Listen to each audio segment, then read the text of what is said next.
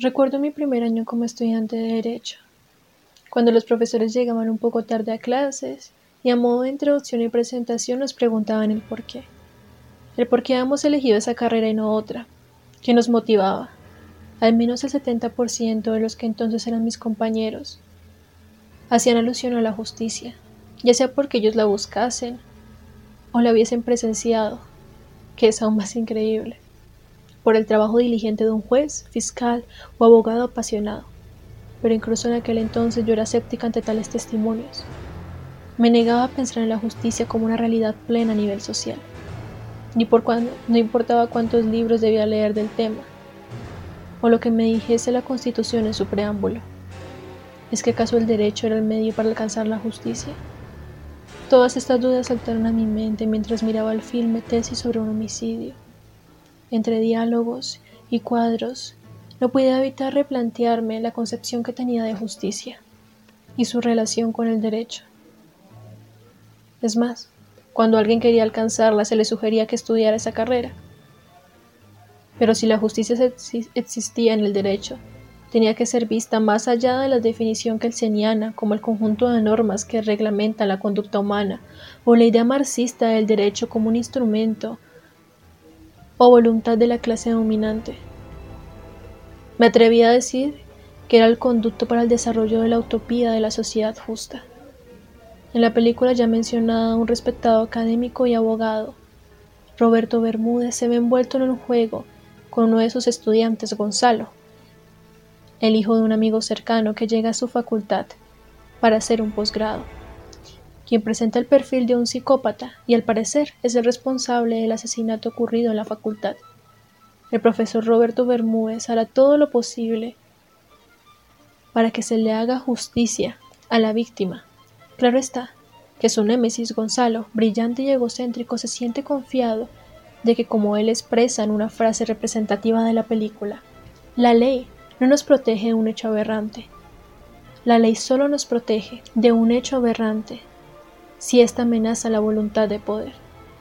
En consecuencia, si él había decidido asesinar a una chica que no tenía ninguna influencia a nivel político, social o económico, la ley no la protegería a ella, ni mucho menos haría justicia. Es más, este personaje parece subestimar la relación de la justicia con la ley. Cuando expresa, los jueces no hacen justicia, sino se encarga de hacer cumplir la ley. Y el problema de las sociedades modernas es hacernos creer que lo legal es justo. Podría decirse que el cierre de la película le da la razón, pero al alcanzar la justicia es un proceso y puede que en medio de él no todo salga perfecto. De hecho, me pareció un poco burdo asumir que la legalidad era precisamente justicia.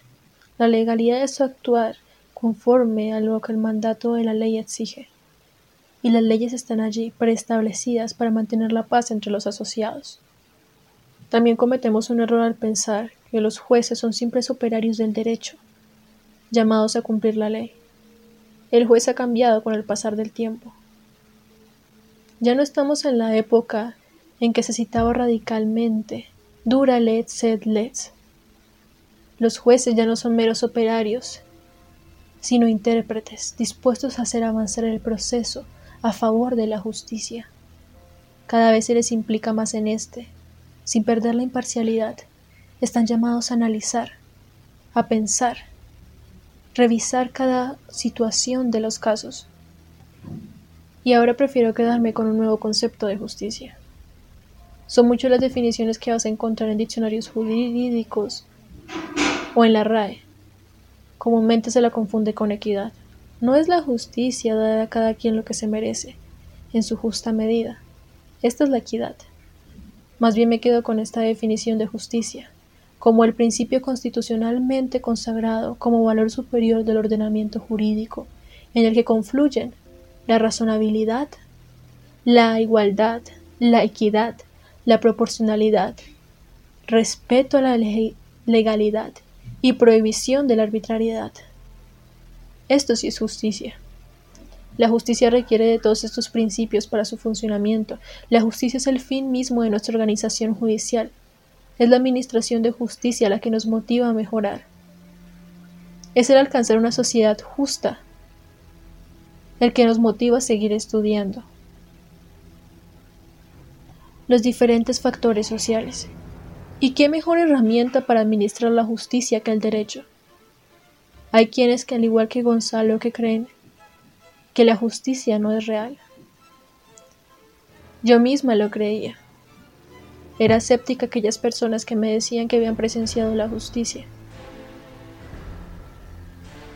Pero no es así.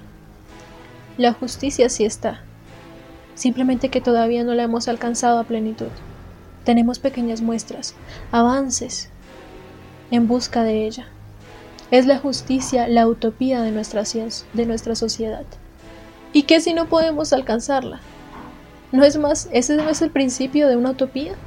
Como alguna vez escribió Eduardo Galeano, la utopía está en el horizonte, me acerco dos pasos y ella se aleja dos pasos.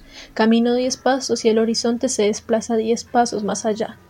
Por mucho que camine, nunca la alcanzaré. Entonces, ¿para qué sirve la utopía? Para eso. Sirve para caminar. Que sea la justicia el horizonte y nuestro caminar el derecho, y que los estados se abalancen como si fuese posible alcanzarla.